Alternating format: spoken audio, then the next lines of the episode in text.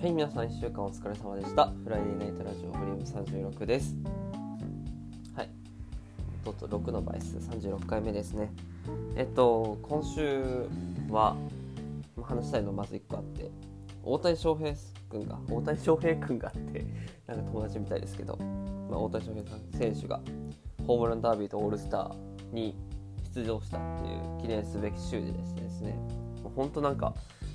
最近朝とかそのワイドショーとかつけててもずっとその話ばっかしててもうみんな大谷大好きやっていう状態だったんですけどでちょうどホームランダービーも、まあ、オールスターも基本的に朝にあってもう朝の9時ぐらいからもうずっとテレビつけてテレビの前で大谷を応援するみたいな感じの1週間でした。まあ1週間のうち2日ですけどね。でも本当に大谷翔平の凄さっていうのがなんとなく皆さんにも浸透してきてるのかなと思っていてやっぱりホームラン前半戦で33本打ってで160キロ投げるって、まあ、どう考えてもおかしいっちゃおかしいんですけどでもそれが本当なんか例えば MLB とかメジャーの野球が、まあ、今人気が低迷していること。やっぱそういう人気が低迷してる時にはやっぱり一人ね大きいスターが必要なのでこのまま大谷もね怪我せずに今年1年で、ね、頑張って戦ってもらえたら嬉しいなって思います。で残念ながらプロ野球はねそのオリンピックの影響でちょっとお休みの期間に入るのでちょっとオリンピックまあオリンピックを見るかわかんないですけどプロ野球が見れない分ちょっと夏の期間は大谷とか高校野球の方に目を向けたら向けれたら嬉しいなと思います。自分高校野球も結構見るの好きなので、ね、あの10月そのドラフトですね。ドラフト会議に向けてちょっといい感じの高校生を見つけようかなと思っております。はいじゃあ今週も喋っていきます。よろしくお願いします。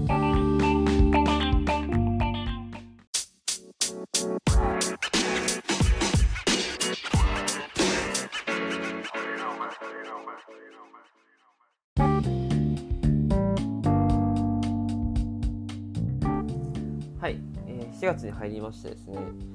今、まあ、ドラマのクールが変わりましてで前期というか6月ぐらいまでやってたドラマは、まあ、自分あんまり見てなくてずっとその、まあ、456とかですかね、まあ、就活もあったんでそれもまあ影響して全然見てなかったんですけどこの7月から新クールでドラマが始まってそこから結構今、まあ、自分が結構興味あるやつが多くてかなりがっつり見てるんですけど、まあ、今回はそのうちの1個をちょっと紹介をしたいかなと思います。で今結構一番自分が好きというかがっつり見てるのがテレビ東京で毎週木曜日の、まあ、深夜12時30分から、えー、放送してる「お耳に合いましたら」っていう番組があるんですね、まあ、これがまあどういう番組かって言ったら、まあ、その Spotify とテレ東が、まあ、タッグを組んでその会社員の女の子が、まあ、とある理由からポッドキャストを始めていってっていう話なんですよね。だから音声コンテンツを始める女の子っていうのが話題の中心にあってそれがドラマになってるって、まあ、すごくやっぱりそのラジオとか音声コンテンツとかっていうのが、まあ、注目されたりまあ、認識され始めてるっていうのを象徴してるようなドラマになってます。でこれの面白いところは主人公が高村美園っていう女の子なんですけどそのその女の子がチェーン店のグルメが大好きなんですよね。ココイチとか王将とかが出てくるんですけどそのチェーン店のご飯が大好きでなんかその同僚にあんたそれめっちゃチェーン店のグルメ大好きないから普段はそういうおどおどしたり喋る時おどおどしちゃったりするけど好きなものを語ってる時はそういう雄弁に語れるんやからそれをポッドキャストにしたらっていうところでまあ自分でポッドキャストを撮り始めるっていう流れなんですよね。でそれドラマ内でその本人が録音してるポッドキャストっていうのが実際に Spotify で聴けるっていうのが今回の、まあ、ドラマのすごいところでドラマとリアルが連動してる形になってるっていうのが、まあ、すごいなって思います。でなんで例えば1話ではまあ普通に携帯で録音してたんですけどイヤホンかなんかでで2話にその、まあ、会社の同僚と一緒に機材を買いに行くシーンがあるんですよねあこれマイクとかそのヘッドホンとかいろいろ機材揃えて2話は配信をするんですけどその時の音質がちゃんと変わってるんですよ。でちゃんとサムネイルができてたりとか。だからポッドキャストもドラマに合わせて成長していく様を実際に Spotify で聞きながら、まあ、そのドラマの視聴者も追体験できるっていうのが、まあ、すごく面白いやり方だなって思いました。で今回のドラマにはそのラジオのレジェンドもたくさん出ててで1回目が吉田照美さんで2回目が八津一郎さん。で今後もなんかたくさんレジェンドの人が出るらしいのでここら辺も結構ラジオ好きにはたまらないなって思いました。でやっぱり最近のドラマ人気のドラマあるあるというかをやっぱ詰め込んでるのが今回のドラマでもあってまず最初がやっぱりエンディング。やっぱエンディングこだわる結構ドラマが増えてきて今までみたいになんかさらっと流すんじゃなくてよくあるのはやっぱりあの大豆田十和子のやつですねやつだったらその毎回曲が変わるってやつとかで今回の「お耳に合いましたら」っていうのは主人公が、まあ、さっき高村美園役の伊藤まりかさんっていう元乃木坂の人なんですけどその人が毎回その取り上げたチェーン店の店内でその曲に合わせてダンスをするんですよね。まあ、これも結構よく、まあ、逃げ恥とかの路線からも来てるダンス系ですね。であとはやっぱり現実との連動型系、まあ、今回です Spotify みたいな連動型ポッドキャストとの連動型とかも結構よくあるあるのやつ。やっぱ人気の高いやつですね。であとはやっぱり声優さんとのコラボですね。今回のオープニングテーマが花澤香菜さんの「ムーンライトマジック」って曲になってるのでこういうところで声優さん絡めてくるのもやっぱりドラマあるあるというかまあなんとか売れる方向を模索してる感じがすごくするんですよね。だから最近のなんかドラマのトレンドもギュッて詰め込みながら、まあ、その音声コンテンツってところに焦点を絞って、まあ、そのドラマ見ながら別軸でも Spotify のポッドキャストでも楽しめるっていう新しいやり方してるドラマなのでぜひぜひ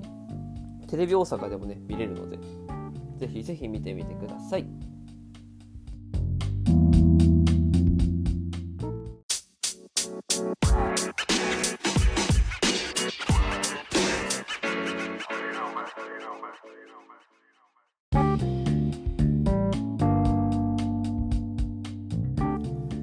はい今週もじゃあ最後に、えー、1曲、えー、紹介をして終わりたいと思います。えー、今回ですね紹介させていただくのは、えー、松本隆さんの作詞活動50周年トリビュートアルバムから、えー、生田リラの、えー「スイートメモリーズ」ですね。いやもう今回その「スイートメモリーズ」ってもともと松田聖子さんの曲で、まちゃんと初めて聴いたんですよね、ま、曲の存在をしてたんですけどまあ聴く機会もなくて。で初めて「スイートメモリーズ」聴いたんですけどいやめっちゃいい曲。もう歌詞やっぱり松本隆さん超有名人ですけどやっぱ歌詞もものすごく良くて、まあ、これをあの20歳とか20代の若さで松田聖子さんが歌い切ってたっていうのはなんかすごいなと思うんですけど、まあ、今回の生田リラさんもいくらちゃんももうめちゃくちゃ情感たっぷり歌ってていつもだったら yoasobi のいくらちゃんだったらすごい速いテンポやしまあボカロが元になってるのでまあ機械的というか正確に音程をパッパッパって合わせていくみたいなイメージが強いんですけど今回「スイートメモリーズ」だとすごい情感たっぷりになってて、まあ、それを合わせてすごくいいなって思いました。本当松本隆さんの偉大さを今回まざまざと知る機会にもなったんですけど例えばその大竹栄一さんの「君は天然色」とかあれも超有名というか作詞というか詩がもうすごい僕は大好きなんですけど一番最初の「唇ツンとつがらせて尖らせて何か企む表情は別れの気配をポケットに隠していたからもうこのフレーズが大好きすぎてここのとこだけ何回も何回も聞くぐらい好きなんですけどやっぱそういう作詞っていうところにやっぱ注目すると